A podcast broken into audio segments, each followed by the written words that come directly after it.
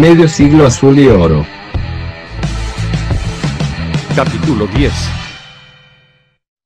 Hola, ¿cómo están? Bienvenidos a un nuevo capítulo de Medio Siglo Azul y Oro, en este caso el capítulo número 10. Este espacio que compartimos con nuestro amigo Ricardo Alonso. ¿Cómo estás, Ricardo? Hola Luis, ¿cómo te va? Muy bien, la verdad que bien. ¿Y qué nos vas a traer hoy? Bueno, viste que acaba de decir que este es nuestro capítulo número 10. Y fuera Sí. del fútbol, ¿con qué se asocia el número 10? Y el 10 es lo perfecto, la perfección. Bueno, hoy vamos a hablar de algo que fue perfecto, que fue el ciclo de Basile en Boca. Eh, me acuerdo que el Coco ganó todos los torneos que jugó. Si mal no recuerdo, eran cinco. Exactamente. El segundo ciclo de, de Bianchi se termina cuando pierde la final de la Copa Libertadores en el 2004 contra el humilde Once Caldas de Colombia. Sí, me recuerdo que fue después de haber eliminado en esa noche inolvidable que eliminamos a River en el Monumental con la gallinita de Tevez. Claro. Bueno, se sabía que la sucesión iba a ser un poco complicada y por eso se eligió a un viejo ídolo del club, a Miguel Ángel Brindisi, quien contaba con, con sobrados pergaminos como entrenador, entre los cuales sobresalían los campeonatos locales e internacionales que ganó con Independiente. Lamentablemente los resultados no, no lo acompañaron y a unos pocos meses de asumir eh, presentó su renuncia. Sí, eh, luego de perder, me acuerdo, en el, en el- en el estadio de River que perdimos 2 a 0. Ahí renuncia.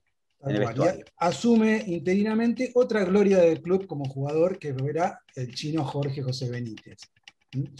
A él sí, los números le sonrieron rápidamente y en poco tiempo consiguió ganar la Copa Nissan Sudamericana de ese año 2004, tras lo cual fue confirmado para seguir en el cargo.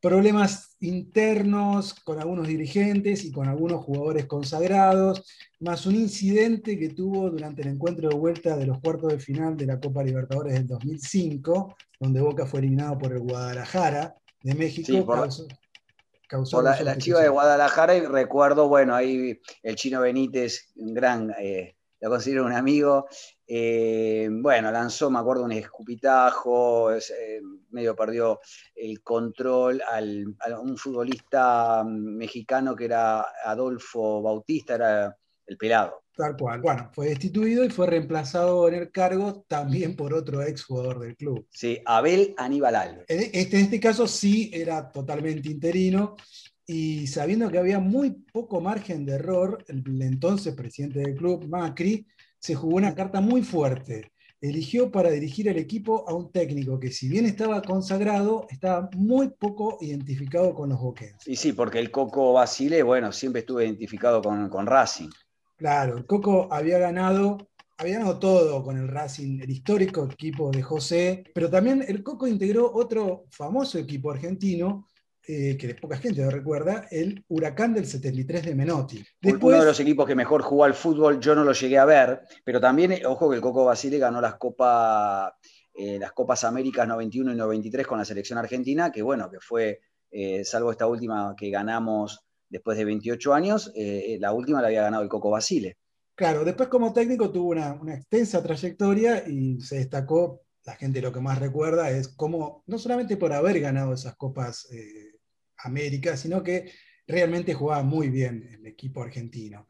Después sucedió lo del Mundial de 1994, con la salida del equipo de Diego por el famoso doping y todo eso, pero bueno, el Coco quedó identificado como un tipo que sus equipos jugaban muy bien al fútbol. La jugada no le pudo haber salido mejor a, a, a Macri, ya que luego de asumir en julio del 2005, el Coco logró un hecho inédito. Ganó todos los torneos oficiales que disputó, siendo el primero la Recopa Sudamericana del 2005. Y luego ganó el torneo de apertura ese año.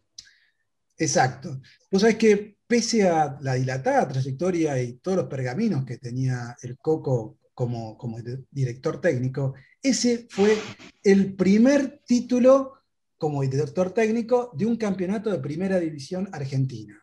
Después de ganar esa apertura, solo cuatro días más tarde, el 9 de diciembre del 2005, obtuvo la Copa Sudamericana frente a la UNAM de México, en una recordada definición por penales. Me acuerdo el, que el Pato ataja un penal y también patea el definitorio y lo va a festejar a, los palcos, a, los nuevos palcos eh, donde estaba el padre. Tal cual, ¿te acordás? Sí, sí, salió corriendo, hizo gol y salió corriendo ahí contra los palcos. Em, vos sabés que el designado originalmente para patear ese penal había sido el negro Ibarra, no él. Y él lo pidió expresamente, fue ante el Coco y le dijo, me tengo fue, quiero patearlo yo, y el Coco dijo, bueno, anda.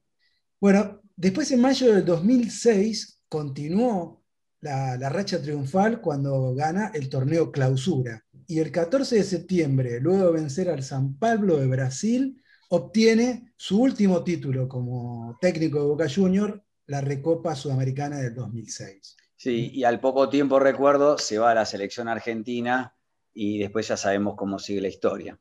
Sí, vos es que antes de irse, en el último torneo que estaba dirigiendo, que lo, interrumpen porque lo llaman para la selección, iba puntero y acumulaba 12 triunfos consecutivos. Después lo reemplazó La Volpe con una historia que va a ser eh, motivo de otro capítulo. De otro capítulo, de los capítulos más amargos, porque la verdad que le dejó eh, una Ferrari y se la chocó, ¿no?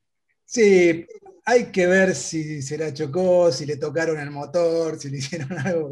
bueno, ya vamos a hablar de eso. Pero bueno, casi tres años después vuelve eh, el Coco en un regreso poco exitoso, pero que en nada empaña ese primer impresionante paso que tuvo por Boca, donde tuvo un pleno perfecto. Disputó cinco torneos y los ganó todos. Y se ganó, digamos, el cariño de, toda la, la hinchada de Boca porque la verdad que todos tenemos un aprecio y un respeto por él. Así que bueno, eh, gracias este, Ricardo por compartir este nuevo capítulo número 10 de Medio Siglo Azul y Oro. Hasta el próximo. Hasta el próximo, nos vemos.